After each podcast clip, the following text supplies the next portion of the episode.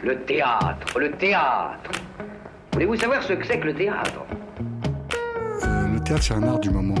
On est en rapport direct avec les spectateurs. Pièce détachée Il faut que le théâtre présente une autre forme, une autre manière de vivre. sur Radio Campus Paris. Le théâtre est pour tout le monde, pour vous comme pour les autres. Faut pas être exclusif. Bonsoir à toutes, bonsoir à tous et bienvenue dans Pièce détachée, l'émission consacrée aux arts vivants en Ile-de-France. Ce soir, nous avons le plaisir de recevoir Roxane Bromachon, Adrien Cornadja pour nous parler des Pavillons Noirs, un projet du collectif OSSO, écrit par les collectifs Traverse et présenté du 8 au 19 janvier au 104. Et une chronique, on vous parlera de Dorine, une pièce de David Gelson, présentée au théâtre de la Bastille jusqu'au 30 janvier. Les Tables tournantes, un spectacle de la compagnie Les Tocs, joué jusqu'au 20 janvier au théâtre Antoine Videz à Ivry-sur-Seine. Et dans le cadre de notre rubrique Au théâtre avec, des Scarlet Letter, un spectacle de la metteur en scène, auteur et interprète Angelica Lidl, présenté au théâtre de la Collina jusqu'au 26 janvier. Pièce détachée, les arts vivants à la radio. Mais commençons par l'édito. J'ai toujours adoré les lettres, les correspondances, les messages, les petits billets cachés. Je suis un être épistolaire, mais depuis quelques années, c'est vrai, je dois l'admettre, j'ai un peu arrêté. Maintenant, j'écris des mails, souvent chiantes, pour rien dire, mais juste pour apparaître poli. Je me souviens tellement des lettres. Ces lettres sont à l'origine des joies les plus vraies de ma vie. Je me les rappelle toutes. La première, j'avais 5 ans. Après avoir croisé un lardon nommé Camillo, un blondinet avec des grands yeux bleus, alors que moi je m'appelle Camilla, j'ai croyé avoir trouvé l'âme sœur. Je décide donc de lui envoyer une lettre pour le retrouver et lui confier ma vie. Avec la collaboration de ma tante Laura, j'écris une lettre déchirante avec toutes les bonnes mots pour le séduire et me caser à vie. Mais malheureusement, je mets la précieuse enveloppe dans ma boîte à lettres. Elle est retrouvée par mes parents quelques jours après, toute mouillée à cause de la pluie.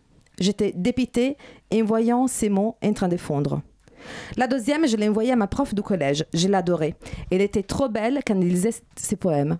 Elle m'a répondu, j'étais tellement fière d'avoir hum, cette correspondance privilégiée avec un adulte. Après, il y a toutes les autres. Et chaque fois, j'attendais comme un chien ces lettres. Les facteurs étaient un tyran. Désormais, ça m'arrive au maximum d'attendre un colis Amazon, mais c'est bien moins romantique. Voilà comment les prosaïques a pris les pas sur la tragédie. Mais revenons à nous.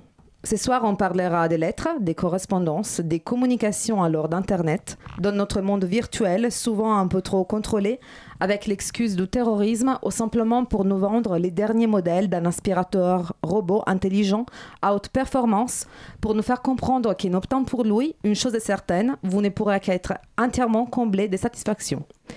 Après avoir vu Pavillon Noir, je me suis dit finalement, ce monde n'est pas aussi prosaïque.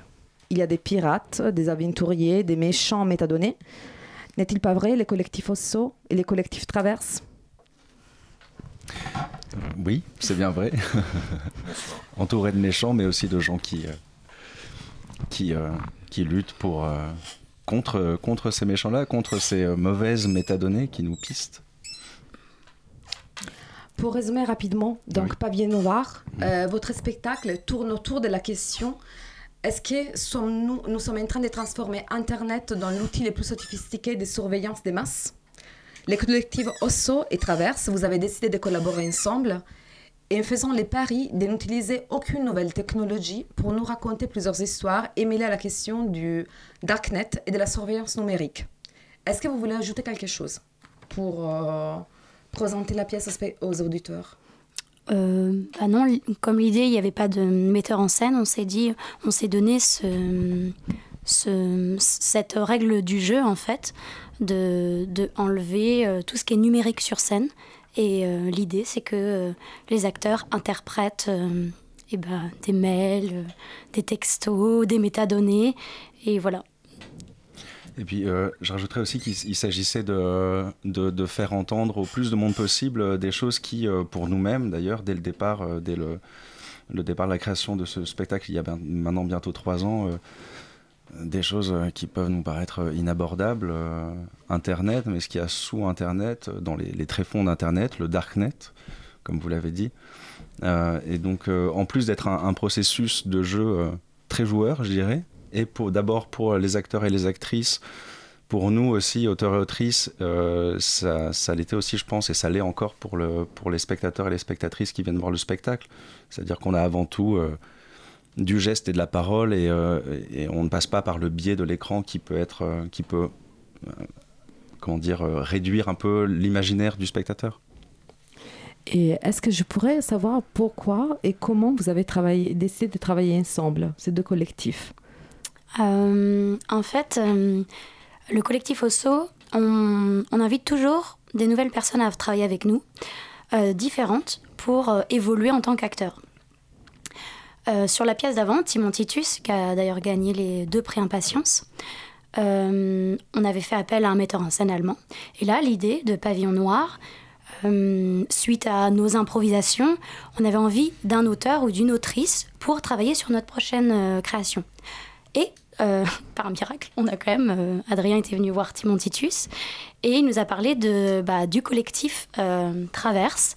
Et là, on s'est dit, génial, on cherchait un auteur, une autrice, on a un collectif. Donc on fait une rencontre de deux collectifs. En plus, on se rencontre à la Chartreuse, on discute tout de suite, euh, on a des, points communs très forts, euh, on s'entend tout de suite quand même très bien. Et voilà un peu. Vous aviez déjà l'idée du thème ou pas du tout? Non, euh, le thème en fait au départ, les cinq du collectif Osso, on s'est réunis pendant une semaine et on a beaucoup parlé en fait de piraterie, mais 17e. Ah donc euh, un peu loin de notre sujet, mais pas tant en fait, puisque euh, on, s'est aperçu que les pirates euh, reprenaient leur outil de travail, qui est le bateau, et essayaient de construire une vie meilleure c'était souvent des gens euh, qui travaillaient donc dans la marine et qui étaient souvent exploités quand même très fortement. Et du coup, il y avait des mutineries. Et voilà. Et donc, on a découvert cette chose-là. On a parlé aux auteurs et on, leur a posé la question qu'est-ce que c'est d'être pirate aujourd'hui, d'être engagé euh, au final? Et eux, ils nous ont lancé sur euh, la piraterie informatique. Et du coup, nous, on s'est dit ok. oui, mais on n'y connaît pas grand-chose. Ils nous ont dit, nous non plus. Donc c'est génial, on adore les sujets, on n'y connaît rien. Comme ça, c'est un métier super, comme ça on apprend euh, à fond. Et voilà. Vous avez rencontré des, des, pirates en question ou Alors ça, c'était très étonnant parce que pendant notre recherche c'était très compliqué en fait de se mettre en lien parce que le théâtre et Internet c'est très loin. Enfin les rencontres sont pas si évidentes. Et en fait on a rencontré euh, oui des hackers mais après la, la première du spectacle. Entre autres, euh, on a joué au théâtre universitaire de Nantes. Et là, on a rencontré euh, toute une bande de personnes, en fait, qui sont venues nous parler à la fin qui nous dit, mais en fait, vous êtes en train de raconter nos vies. Vous parlez de nous, en fait. Et, là, on était en fait, on a rencontré des gens assez incroyables et ils nous dit, oui, oui, en fait, ce que vous dites, c'est vrai, effectivement. Euh, c'est génial de, montrer nos vies, de montrer nos luttes, en fait, parce que c'est des luttes très souterraines.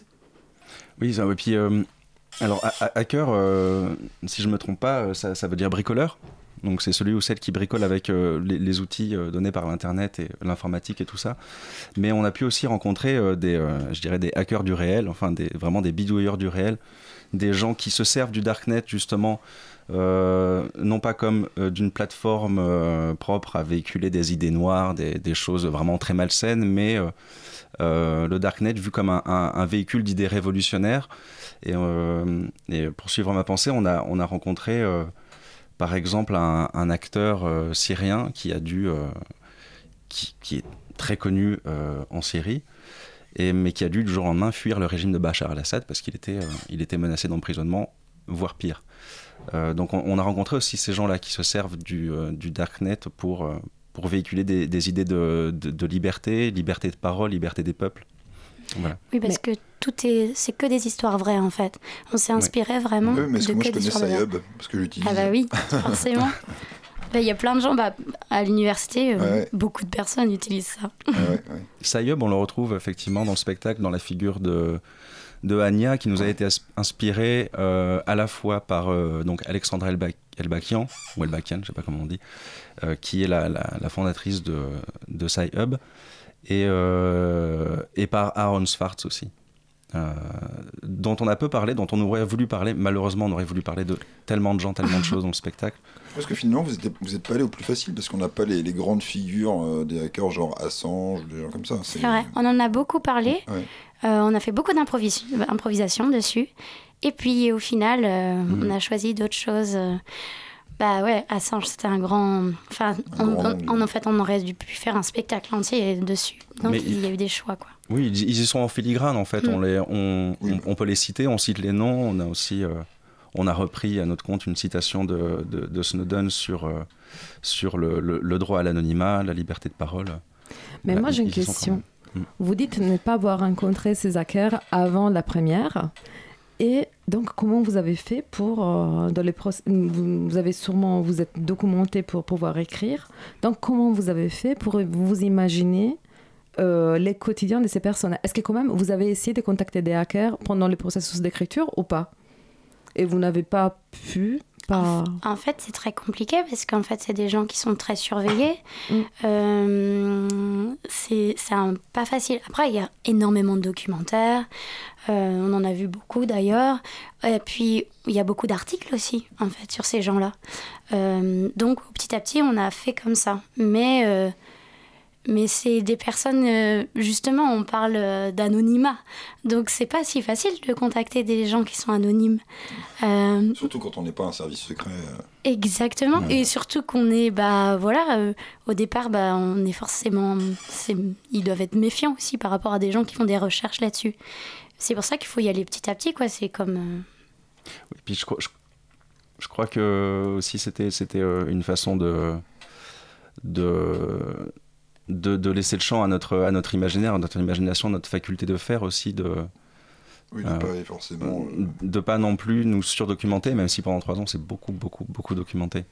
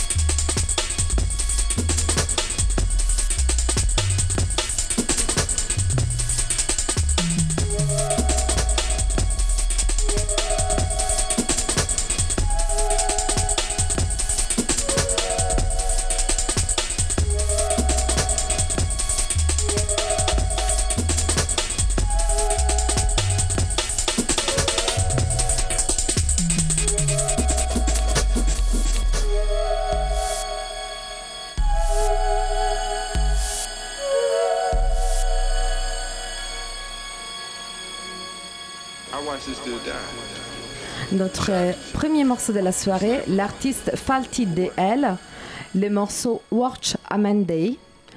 Euh, nous sommes toujours en compagnie de Roxane Bourmanchon et Adrien Coraja pour nous parler des pavillons noirs. Alors, je voulais savoir comment fonctionnaient les processus d'écriture. J'ai vu que vous avez créé des binômes. Alors- euh, pour travailler avec euh, les collectifs OSSO. Est-ce que vous pouvez m'expliquer comment vous avez, hum, comment vous avez travaillé? Alors c'était c'était effectivement le, le- le processus euh, d'écriture, la composition telle qu'on l'imaginait au départ. Un acteur, une actrice pour un auteur, une autrice. Euh, ce processus-là, on l'a gardé jusqu'au bout, mais on l'a fait, euh, on l'a fait quand même évoluer. Il a pris, euh, il a pris du corps, de la chair, parce qu'on s'est vite rendu compte qu'il pouvait être un peu, un, peu, un peu frustrant. euh, euh, donc on, a, on a élaboré euh, beaucoup de protocoles d'écriture, on en a essayé pas mal, toujours en aller-retour. Voilà, par exemple, on pouvait proposer sur tel ou tel sujet une écriture quasiment improvisée, qu'on avait écrit en 20 minutes. On proposait aux acteurs, aux actrices. Ils travaillent dessus, ils reviennent avec ce que eux ont compris et fait de cette chose-là. Et, euh, et nous, on pouvait réécrire euh, dessus euh, indéfiniment.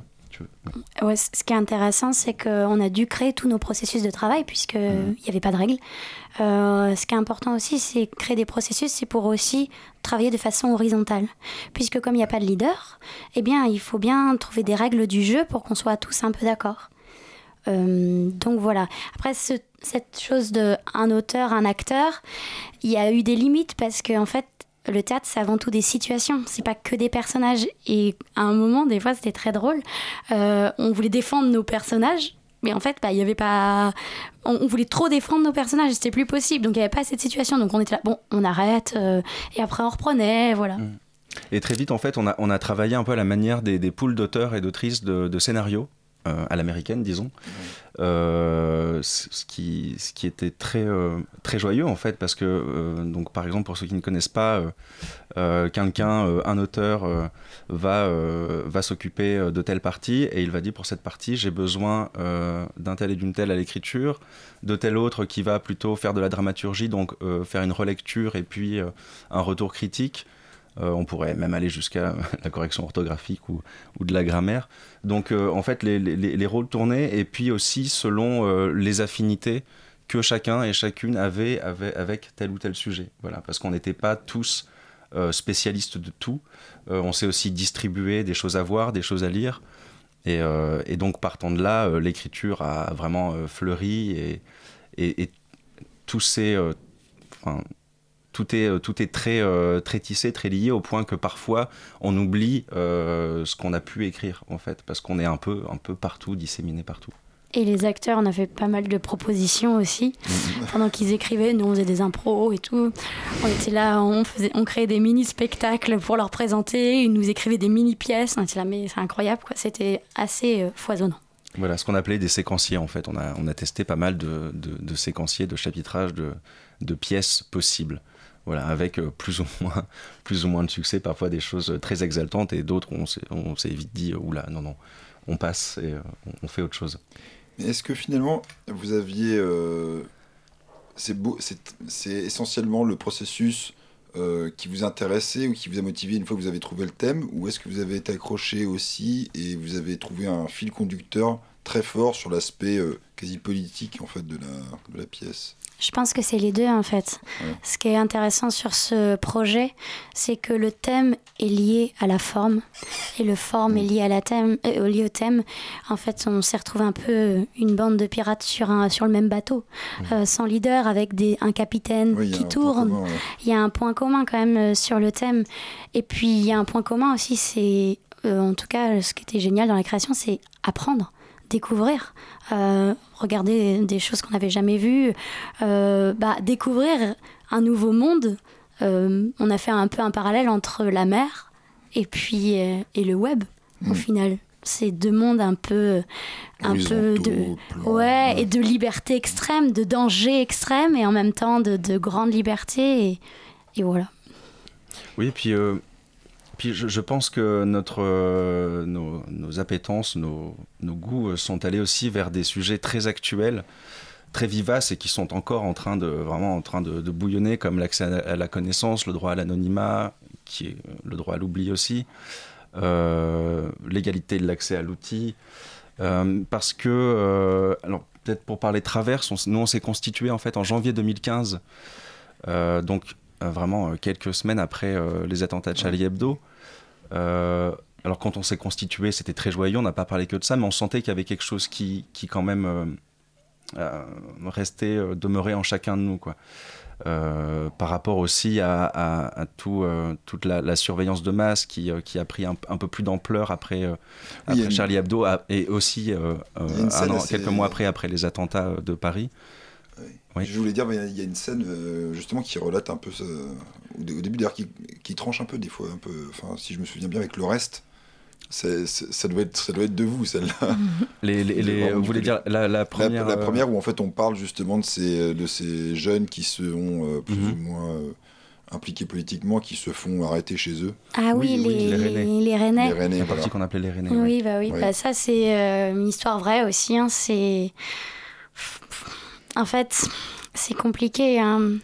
La question de la sécurité, la question de la liberté. Mm. À partir de quel moment, pour protéger, euh, pour se protéger de, d'éventuelles euh, attaques terroristes, en fait, on, on, donne toutes nos informations. À partir de quel moment, en fait, on arrive à, à se dire, euh, oula, où est la limite, quoi? C'est ça qui est compliqué. Et puis, forcément, bah, quand on donne beaucoup d'informations, quand quand, quand nos informations sont tracées, parce que euh, état d'urgence, et eh bah, ben, euh, et eh ben on arrête des militants écologiques, euh, euh, on arrête des gens qui veulent aller manifester parce que c'est trop compliqué à gérer, parce que au niveau sécurité c'est trop compliqué de, de, gérer une autre manifestation, une manifestation plus le terrorisme, donc du coup ça devient. Mmh. Alors est-ce que là-dessus c'est ça en fait que je me posais comme question en voyant un peu le spectacle parce que je l'ai un peu évoqué tout à l'heure avant l'émission, c'est que finalement, des, processus comme ça de, capture d'informations avec des méthodes nouvelles, euh, que ce soit par la police, etc., si on prend la cryptographie aussi, enfin, toutes ces techniques-là, ça, fait en fait, pas depuis la nuit des temps, mais depuis deux siècles, ça augmente toujours. Et donc, il y a toute une sorte de course entre finalement euh, la possibilité d'avoir accès à, disons, une grande diffusion, ça c'est, je dirais, de la base, et puis, de l'autre côté, de la part du, des gouvernants, il y a la possibilité évidemment d'avoir un plus gros contrôle. Mais l'un et l'autre, évidemment, se... là on le voit bien, par exemple, euh, euh, régulièrement, dès qu'il y a des problèmes, et c'est d'ailleurs aussi donné dans, dans le spectacle, euh, en fait, les, les, réseaux sociaux sont utilisés par des militants, par des révolutionnaires, etc. Mmh. Et évidemment, en face, ils ont aussi des moyens plus massifs de contrôler. et donc, la question que je me pose en fait, c'est est-ce qu'avec Internet, il y a un changement de paradigme ou est-ce que ça a toujours été un peu dans le fond cette guerre-là et qu'elle est simplement actualisée avec de nouveaux outils? Comment vous voyez ça, vous? Peut-être que c'est plus facile de repérer les gens. Euh, en fait, c'est plus facile de dire ce qu'on pense en ce moment. Enfin, hein, il y a quand même une chose comme ça où tout le monde, euh, avec les réseaux sociaux, ont tendance à commenter tout, euh, dire qu'est-ce qui se qu'est-ce qu'ils pensent et tout ça. Donc c'est plus facile à tracer, j'ai l'impression. Et c'est très difficile de faire le tri dans tout ça aussi. J'ai l'impression, même euh, sur les réseaux sociaux, des fois on se dit, oh là là, c'est compliqué, c'est foisonnant. Euh, quelle est la vérité? Puis la force de l'image, enfin toutes ces choses-là. Donc du coup, euh, j'ai pas l'impression par rapport à avant, j'imagine qu'on a plus d'informations, peut-être, que c'est peut-être plus difficile de faire le tri, ça c'est sûr. Et je crois que c'est plus difficile aussi de faire confiance. Euh, euh, voilà. Oui, puis nous, ce qu'on pointe aussi dans le spectacle, euh, c'est bah, évidemment, quand on va voir le spectacle, on a l'impression qu'on tape un peu sur les institutions et l'État qui, qui, qui, qui, surveille, NAS et, euh, et, euh, et, assignés à résidence. On parlait des Rennais, les, mmh. assignés à résidence. Euh, mais, mais aussi, on, pointe le doigt sur une réappropriation possible en fait de, ces outils de l'internet. Et d'ailleurs, on le dit aussi dans, le, dans les, ce qu'on a appelé les manifestes à la fin, ces prises de parole finales, où, où on dit que que, euh, que la sécurité, euh, que, la, sécurité de, de la population passe par des, mesures autoritaires que tout le monde devrait accepter. Euh, mais il faudrait, au lieu que l'État nous surveille, que ce soit à nous aussi de commencer à resurveiller l'État.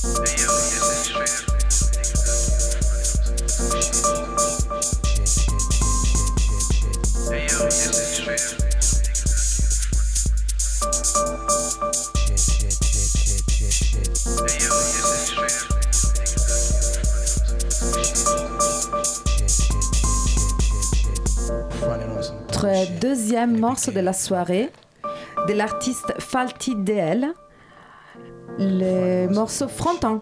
Alors, nous sommes toujours en compagnie de Roxane Bromanchon et Adrien Cornadja pour nous parler des, pour nous parler des pavillons noirs. Donc oui, bah moi je, non c'est simplement parce que j'avais j'avais aimé et d'ailleurs à la fin je me disais ah, j'ai un peu repensé euh, qui, quasiment qui m'en manquait un peu j'avais aimé cette espèce de chorégraphie qui est plutôt à la fin du spectacle, avec le euh, sur les données, parce que en fait c'est tout le code qui au bout d'un moment défile et puis qui est scandé et en même temps dansé. Oui, en fait. Euh, c'est très compliqué de faire apparaître euh, le code au plateau. Et en mm. même temps, c'est génial. Mm. Parce que tu as une écriture en elle-même. Donc on s'est dit comment on pourrait théâtralement euh, bout d'un moment dans la scène, le code apparaît de plus en plus. C'est comme si la scène, euh, il y avait un, discours, comme un forum, tac, tac, tac. Et après, petit à petit, il y a des mots qui viennent dedans. Et en fait, on se rend compte que ça pourrait être presque du codage. Et après, petit à petit, hop, ça code vraiment corporellement. Bah, ça, c'est des choses qu'on a inventées euh, avec les auteurs dans l'écriture. Et après, nous, en tant qu'acteurs, on s'est dit, ce serait intéressant de la la faire euh, vivre euh, physiquement. Ah, ça marchait bien, c'était assez joli. Et euh, oui, à la fin, je regrettais pas quasiment euh, que ça soit pas une pièce qui soit faite que de ça, parce que moi j'aime bien la danse aussi, donc mm. en fait, mm. mais, c'est très bien. Et moi j'ai une autre question précise sur les métadonnées, parce qu'on les voit avec cette bande blanche sur les lèvres, ils ont un caractère quand même un peu agressif. Pourquoi vous avez décidé de donner ces caractères agressifs sur scène aux métadonnées, alors qu'effectivement, vous le dites vous-même dans le spectacle, ils sont quelque chose de très euh, neutre? Finalement, il euh, prend des informations sur nous, mais c'est... Mhm. Mais, mais, mais, voilà, très neutre, mais, euh, mais ces métadonnées deviennent en fait aussi euh, les sbires de, de, la surveillance, de la surveillance étatique, par exemple. en, recueillant les données de, de localisation, d'objets, enfin tout ce qu'il y a autour en fait d'un mail par exemple ou d'un message. par les métadonnées, on peut savoir quand même beaucoup de choses sur la, la personne en particulier. Et depuis que vous travaillez sur ça, donc euh, depuis Pavillon Noir, est-ce que votre euh, attitude face euh, au, à Internet a changé ou pas? Est-ce que vous voulez protéger hmm. un peu plus ou pas? Oui, on essaye, mais on n'est pas des pros. des fois, on aimerait bien. un peu de hacking, non? Non, non, on aimerait bien. On s'est tous dit pendant la création, mais il faut vraiment qu'on apprenne à coder, quoi. C'est bon, faut y aller, quoi. Bon, après, on s'est dit, oula, en fait, on a pas trop le niveau. Mais, euh, mais oui, on, fait attention à la caméra sur nos téléphones. Euh. Après, il faut pas devenir non plus complètement euh, parano. Il faut vivre avec son temps aussi. Mais au moins, on le sait. c'est déjà ça, ouais. D'ailleurs, c'est vraiment une des premières choses qu'on a faites après avoir visionné quelques documentaires et lu quelques, quelques livres, c'est de coller un bout d'adhésif sur la caméra de nos, de nos ordinateurs portables.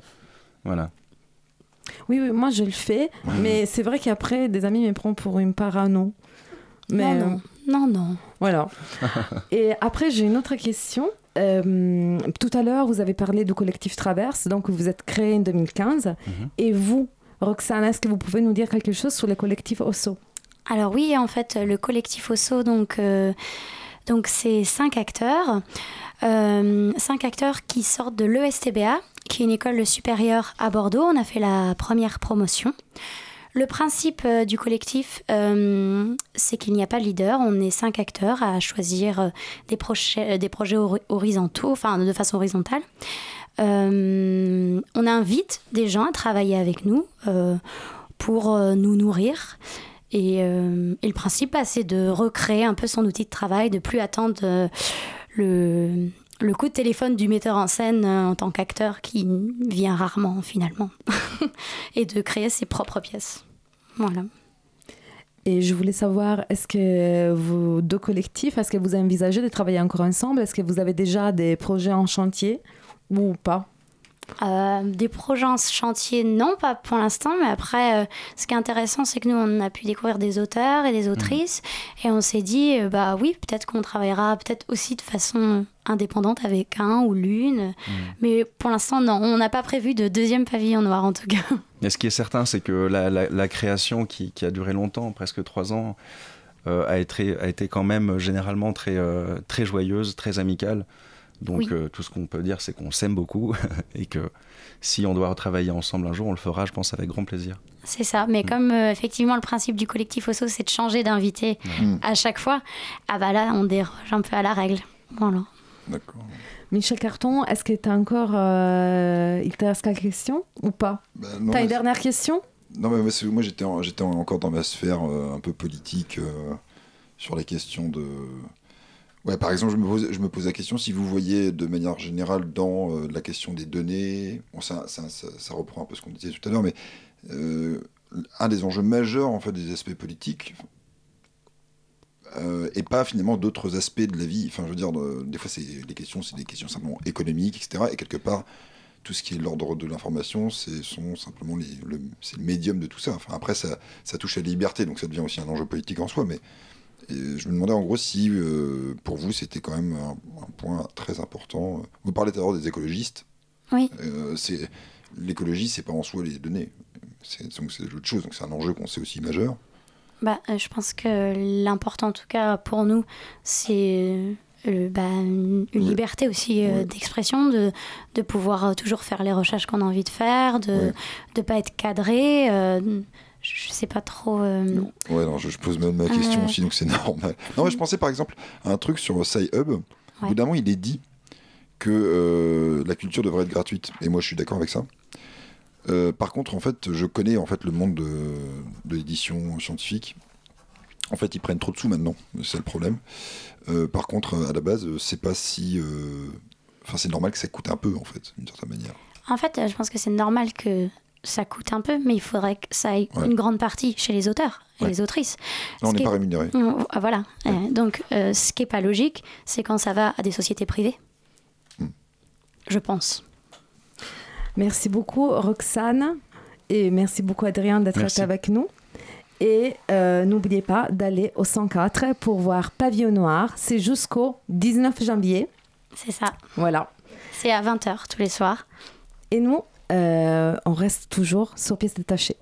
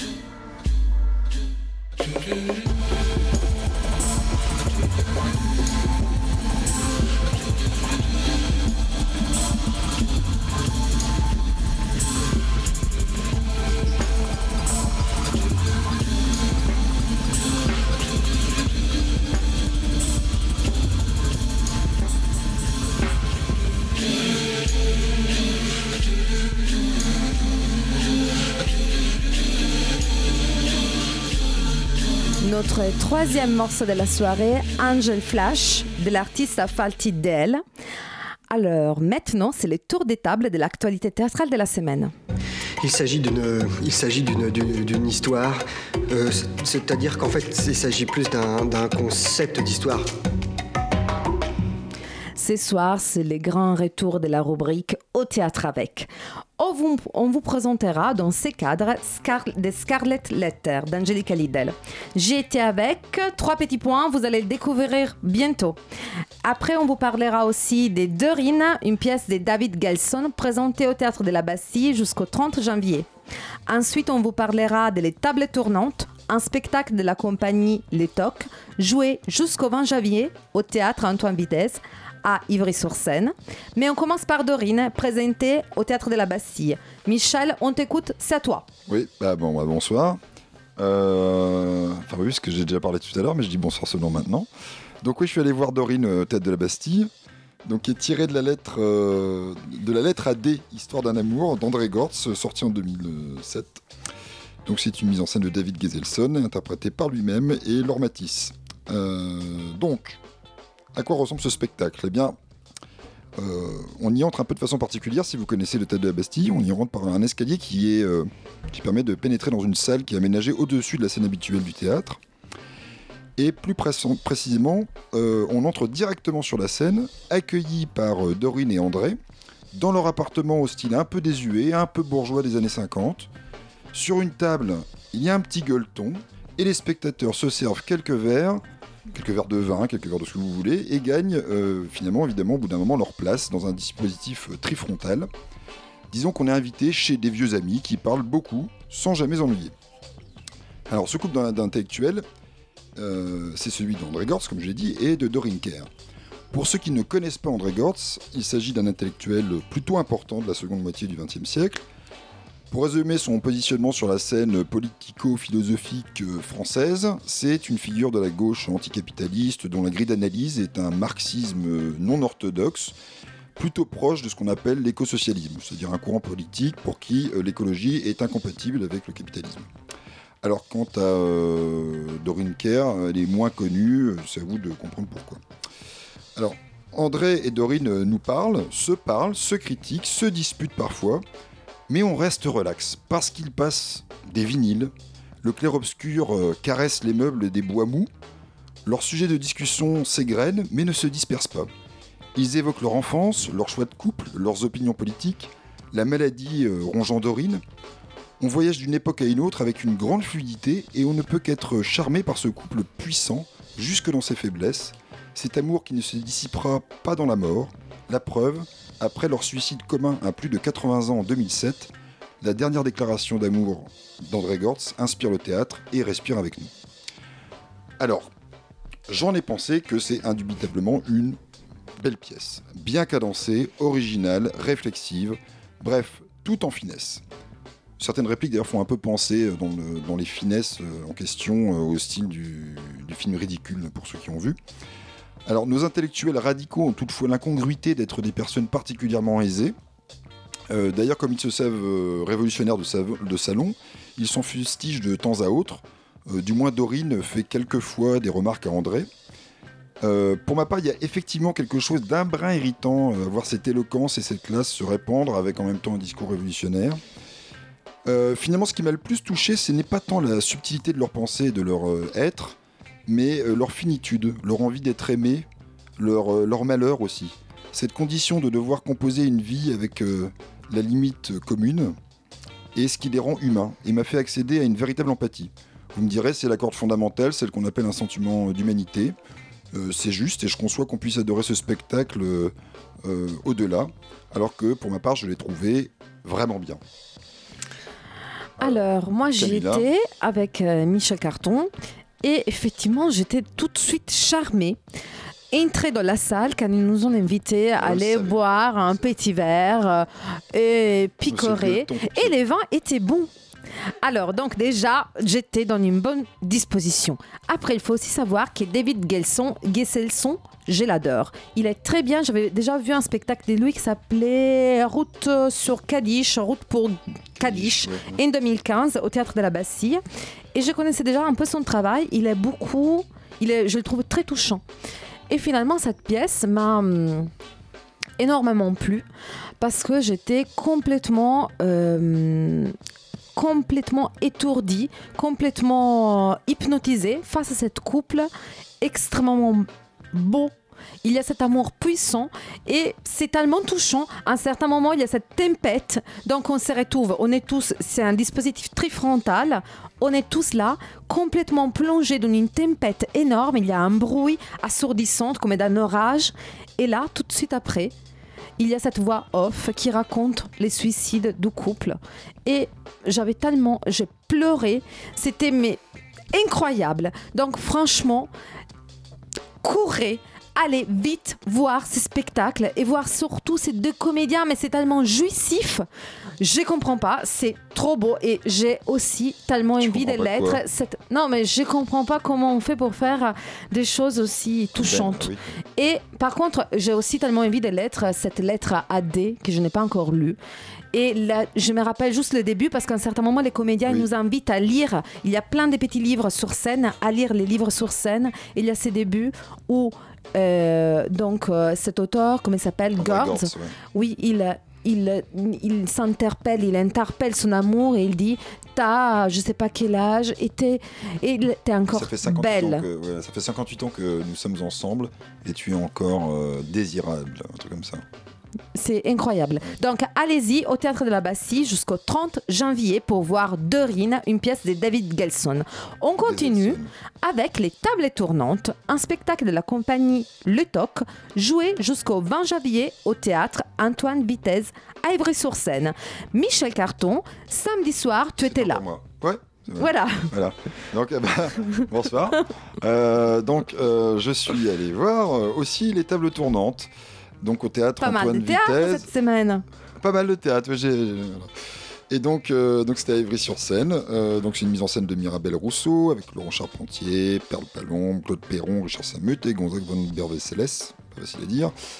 Euh, donc, après pas mal de péripéties, on a pu assister à cette pièce qui est une fresque historique.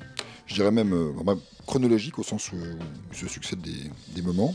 Du spiritisme moderne, particulièrement focalisé sur le 19e siècle, hein, euh, sur cette question. Alors, ce qui signifie pour ceux qui aiment euh, une pièce en costume et mobilier d'époque. euh, bon, à part un figurant qui s'est au bout d'un moment baladé en basket, je pense qu'il y a eu un petit problème.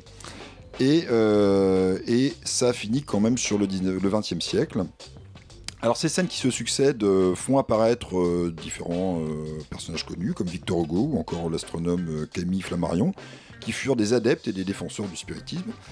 Et euh, plus tard, on voit aussi euh, les surréalistes au début du XXe siècle, hein, il y a Breton, Desnos, tous en train de s'évertuer à communiquer avec l'au-delà et euh, ses habitants parfois illustres. Alors euh, là, on tombe sur Bonaparte, Shakespeare, une princesse indienne et j'en passe. Tout ça sur un ton un peu comique qui a déclenché quelques rires dans la salle. Bon, peu d'effets spéciaux par ailleurs, mais tout de même une notable lévitation dont la réalisation était d'une qualité tout à fait acceptable. Enfin, une scène qui est un peu euh, sortie du lot, celle des escrocs, où on voyait euh, surtout une, une escroquerie au spiritisme. Alors voilà, donc euh, peut-être que ça s'est compris déjà un peu à mon ton. Euh, j'ai pas forcément complètement adhéré au, au projet. Et donc quand je comprends pas à ce point une pièce, je me demande si j'ai un problème. Puis je cherche à comprendre ce qui a motivé sa réalisation et je me demande quel public était visé. Dans ce cas précis, j'en déduis qu'il aurait fallu un macaron 8-12 ans sur l'affiche. Je pense que j'aurais pu l'apprécier sincèrement à stage. Un peu de surnaturel, un peu d'humour potache, une lévitation. Alors, mais de toute évidence, c'était pas l'objectif. Il suffisait de compter les enfants dans la salle. Alors, le spiritisme n'est pas un prétexte ici. Il ne soutient aucun autre propos que lui-même. C'est pas non plus un moyen de nous faire entrer dans une atmosphère mystique. Non, c'est simplement une suite d'histoires. Quand bien même les manifestations surnaturelles varient, alors il y a le guéridon euh, qui frappe, le sujet possédé, chaque séance de spiritisme est émaillée des mêmes expressions de surprise, de doute, de saillies vaguement drôlatiques de la part des autres acteurs. Alors, aucun personnage ne peut s'enrichir euh, d'une psychologie parce que euh, chaque rôle se limite à une scène, lesquelles ont des durées très différentes, donnant d'ailleurs la sensation que les plus courtes sont euh, vaguement bâclées.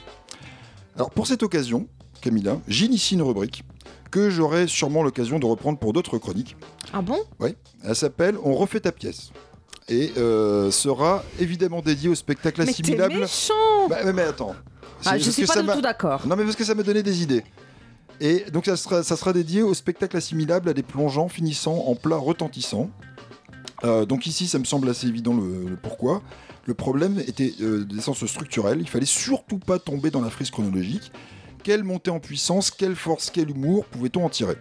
À partir de là, plusieurs possibilités bien sûr. L'humour était envisageable, mais il lui fallut franc, ce qui aurait peut-être conduit à du grand guignolesque, pas ma tasse de thé. Euh, il était en revanche tout à fait possible de miser sur un spectacle angoissant entre jeux de lumière bien calculés, présence fantomatique dans le public, discours inquiétants. Il y avait de quoi proposer une pièce originale. Le risque étant quand même, j'en conviens, de finir dans la maison hantée d'une fête foraine plutôt qu'au théâtre.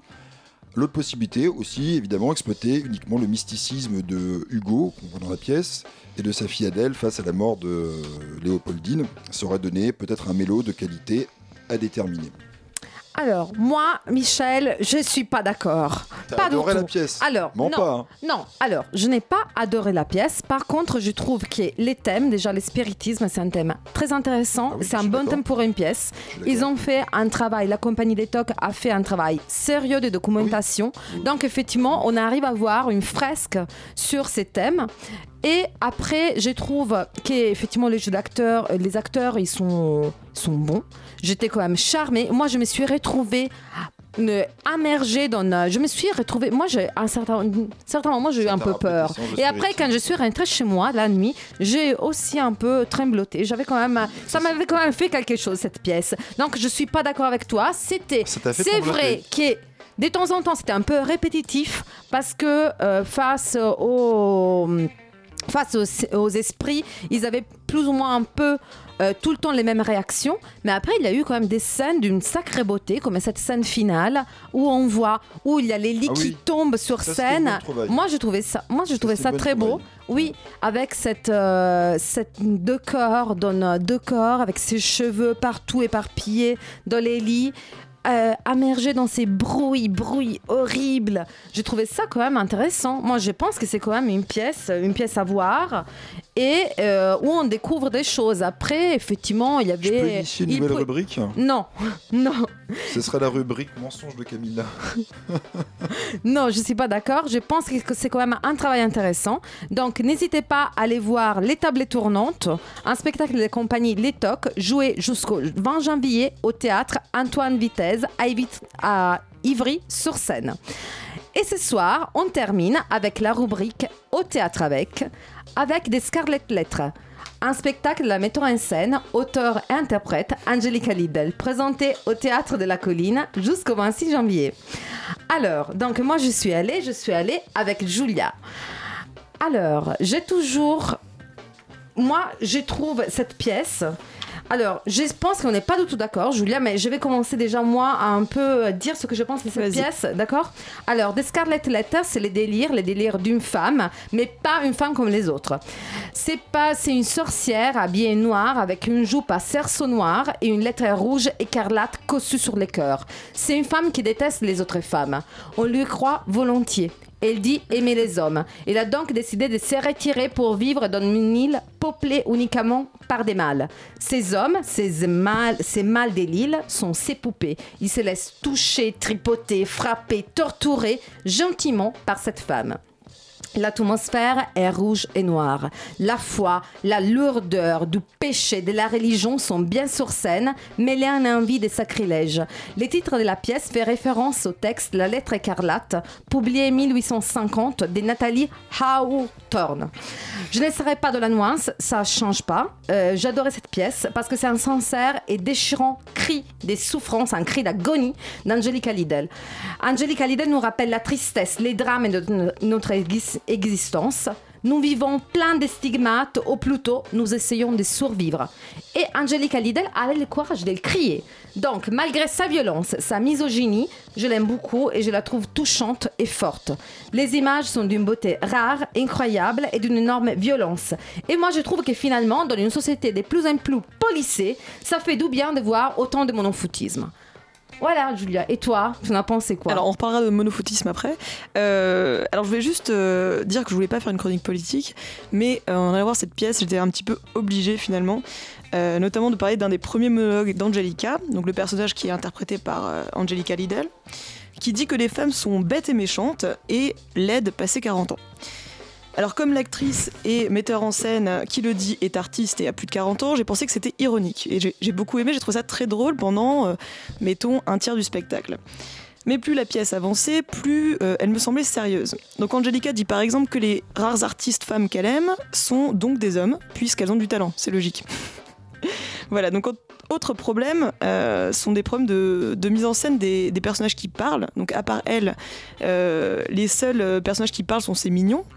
On a bien un personnage noir qui joue une espèce de sauvage et euh, le personnage d'Eve euh, qui est muet également. Euh, et qui se fait probablement tondre en coulisses, ça c'est toi qui me l'as dit. Donc c'est Je pense. je pense que je pense que ça On a haine des femmes va assez oui. au-delà de la pièce. Donc mais c'est mais malgré ça, j'étais très contente de voir ça justement parce que effectivement, c'est pas le genre de pièce qui te laisse indifférent. Euh, les, huit personnages euh, d'hommes, euh, donc ces, mignons qui, qui sont nus et qui dansent, font des chorégraphies qui m'ont beaucoup plu. J'ai trouvé ça, notamment la scène des tables, je trouvais que c'était des performances très, très belles, très intéressantes. Et au final, effectivement, eux-mêmes sont totalement réifiés, ils sont objectifiés, sont des corps perçus au même titre que les femmes dans la société ordinaire, dans la publicité par exemple. Et donc j'ai trouvé ça intéressant parce que son texte est totalement à l'opposé de sa mise en scène. Donc voilà, donc c'est plein de paradoxes et j'ai trouvé ça assez intéressant.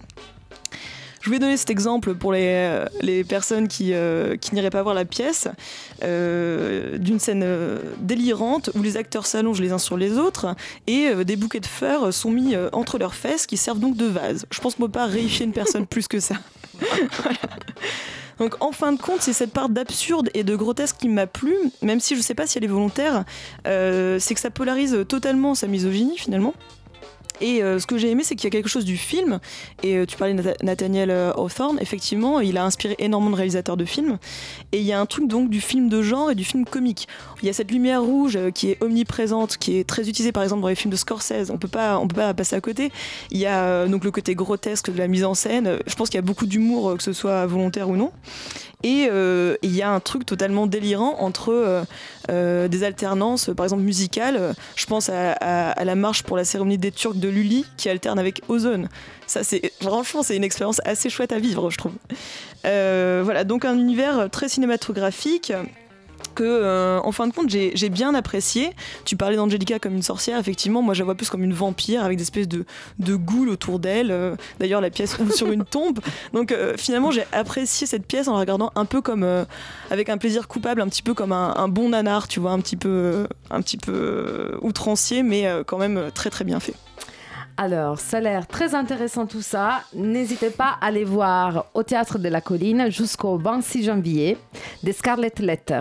Merci beaucoup, Julia. Merci, Camilla. On vous a également parlé ce soir de Dorine, une pièce de David, de David Gelselson présentée au Théâtre de la Bastille jusqu'au 30 janvier, et de Les Tables Tournantes, un spectacle de la compagnie Le Toc, joué jusqu'au 20 janvier au Théâtre Antoine Vitesse à Ivry-sur-Seine. Un invité, nous avons reçu Roxane Broumanchon et Adrien Cornadja pour nous parler des Pavillons Noirs, un projet du collectif Orso, écrit par les collectifs Traverse et présenté du 8 au 19 janvier au 104. Alors, avant de vous dire au revoir, ce soir, nous voudrions vous signaler que le 18 janvier commence le festival Open Space à l'Étoile du Nord. Un festival pas comme les autres, parce que vous pourrez découvrir des extraits des futures créations des danses et discuter avec les chorégraphes. N'hésitez pas à aller. Nous allons vous proposer aussi des places à gagner très prochainement sur la page Facebook de Radio Campus Paris. Alors, cette émission a été préparée et présentée par Camilla Pizzichillo avec la complicité de Michel Carton et de Giulia et réalisée par Théo Albaric. On vous dit au revoir à lundi 28 janvier à 20h. Et là, Yumi, qu'est-ce que vous allez faire ce soir? Et ce soir, on va passer plein de nouveautés. On va parler du festival Mofo aussi, qui aura lieu là, dans deux semaines. Dix jours, dix jours. voilà. D'accord Et euh, voilà, on parlera des Beatles aussi. Ok, très bien. Bon, mais à bientôt. Et nous, on se, re- euh, on se revoit le lundi 28 janvier. Bisous, bonne soirée à tout le monde.